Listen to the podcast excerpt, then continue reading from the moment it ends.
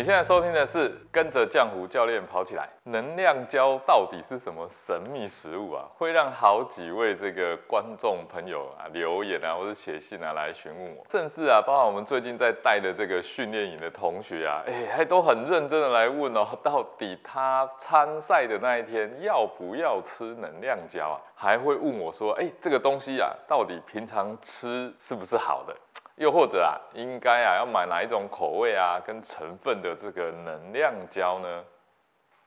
健康刻不容缓，疗愈身心，正念生活，用跑步改变人生。Hello，你好，我是江湖教练。能量胶啊，这个名字啊取得真是好，那种感觉啊，就是吃下去啊就可以立刻满血，能量满满的这种神秘食物啊。话说啊，这个十年前啊，教练刚进入跑步这个呃领域之前啊，主要啊我就是以这个骑自行车运动为主啊。那当时除了自行车比赛啊，或是这个铁人三项比赛以外，跑步啊几乎你看不到啊有什么人啊 在吃这个能量胶，而且啊那个自行车跟山铁几乎啊就是只有这种像精英选手啊。才有机会看到啊，他们在吃。大部分的参赛者或是跑者啊，主要就会带一些像是比较容易携带的，像是巧克力啊、羊羹这一类的哦，就是比较接近我们真实的这种食物的这种东西啊。不过这几年啊，真的啊。慢慢啊，这个跑者啊也流行啊，开始吃这个能量胶这个东西。这一集啊，一开始啊，我们就直接来聊聊，到底什么是能量胶？要破解能量胶这个名字啊，我们要用一个听起来更生硬啊，但是可以说的更清楚的一个名称啊，它叫做高密度热量食品。这里我们就出现两个关键字啊，一个叫做高密度，那一个呢就是。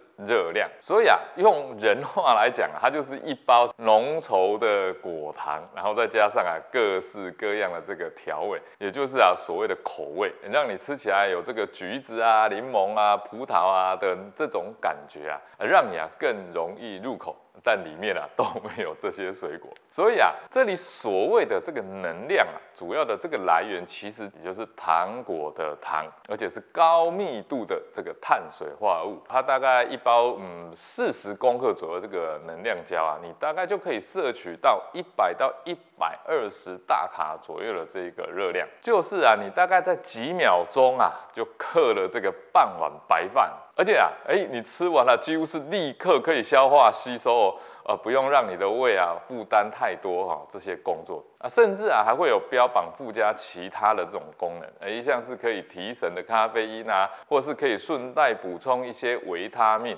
呃，甚至啊是现在很流行的叫做 BCAA 支链氨基酸等这一类的这个功能。那综合以上啊。教练大概稍微整理一下，听起来就比较清楚啊。能量胶啊，它的重点诉求，哎，主要就是让你在短时间啊吃进去高热量，而且顺带啊吃进去一些增强的补充剂，那我们简称叫做增补剂。这个就是能量胶的真正的这个样貌。好，那我们接下来来谈谈说，为何运动员要吸胶啊？哎，不是吸强力胶啊，是吸能量胶啊。那第一个啊，吸胶的这个必要性呢，在前面其实已经可以清楚的了解到，就是单纯为了简单啊、快速啊这个理由。啊，用更快、更短的时间啊，让身体吸收大量的这个热量，这个啊就是一个显而易见的这种原因跟好处嘛。那另外呢，就是好吸带，食物的热量啊被压缩在一个很小的这个体积啊，而且它是以一种液态的这种方式来呈现。那特别啊是在一边运动又要一边饮食的时候啊，像是这种自行车赛啊、铁人三项赛事啊，都是长时间消耗体能的这个耐力赛，在分秒必争的这个比赛。过程当中啊，谁带的东西越少啊，越轻量化就越有利啊。那最后呢，当然是为了好消化吸收。那么人体在这种长时间的运动或是高强度的运动之下，我们大部分的血液啊都跑到四肢去工作了，所以这个时候我们的肠胃啊跟大脑啊的血液啊就相对比较少。这时候啊，肠胃它就没有办法负担太多的这个工作。这个时候啊。能量胶啊，吃到肚子里面，哎，它就不需要花太多的这个时间去消化嘛，而且可以直接啊，就到这个肠子来进行吸收。所以运动员啊，吸胶，哎，真的是有它的必要性的。那再说说，呃，教练我自己的这个吸胶经验啊，我吸胶吸最凶的时候是什么？就是我在玩这个一百一十三公里的这个铁人赛啊，或者是百公里以上这种超马赛的这一段啊，呃，期间里面是我最常吸胶的过程。那至于四十二点一九五的这种马拉松距离，我经常啊就是带三包保平安，最后大概都是吃了一包而已啊。我几乎很少啊会主动去吃这个能量胶，主要啊还是在这个能量胶的这个特性，还有运动强度的一个特性，像是一场啊。一百一十三公里或者是两百二十六公里的铁人三项比赛里面啊，那么依据你参加这个比赛所体验到的这种强度啊，还有这种你个人这种体重的不同，那基本上啊，你大概都会消耗掉三千到四千大卡的卡路里。那我还记得我在二零一一年的时候，我参加台湾第一场 Ironman 七零点三的赛事，当时啊那种能量胶啊还是非常稀有的这个物品哦，而且当时资讯也不太透明，我也。也不太清楚这个能量胶啊，哎，到底能够给到什么样的帮助？所以参赛当天呢，我们几个这个呃超铁菜鸟就很天真了，就想了很多方法，到底要怎么样可以吃到这么多的这个热量？早餐啊，就安排了大家要吃吐司，然后涂上一层很厚的这个果酱哦，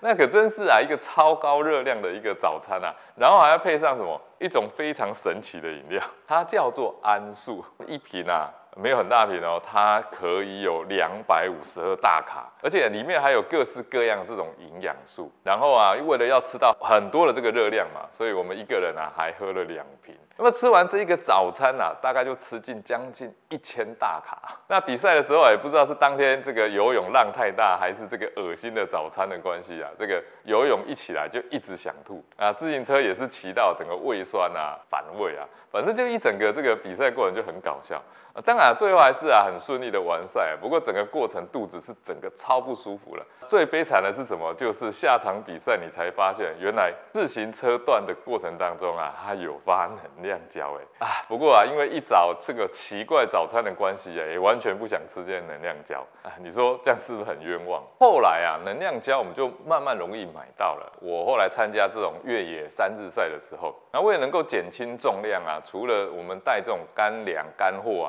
其中最重要的当然就是能量胶了。不过啊，请相信我，你连吃三天之后啊，你再也不想提到这个鬼东西了，而且你会超怀念真实的食物。好，分享我的经验呢，也该总结几个问题了。首先啊，能量胶啊，它其实没有什么神奇的功能啊，它就是单纯的高密度热量食物。参加马拉松比赛需要吃能量胶吗？如果啊你不急，哎也不是跑很高强度的，你想要慢慢完赛的话，那建议啊还是吃一点补给站的真实食物吧。那如果啊你真的是要拼成绩啊，哎那么能量胶确实可以为你争取一点的时间，但啊不要想说吃了能量胶你就会有什么特异功能出现，或者成成绩会特别优秀。这个就不要想太多了。平常吃好吗？呃，你都知道能量胶的主要成分呢，相信你不会想要平日吃高浓度的糖水吧？那可是会糖尿病哦。至于那些附加的这些营养功能啊，呃，如果你需要，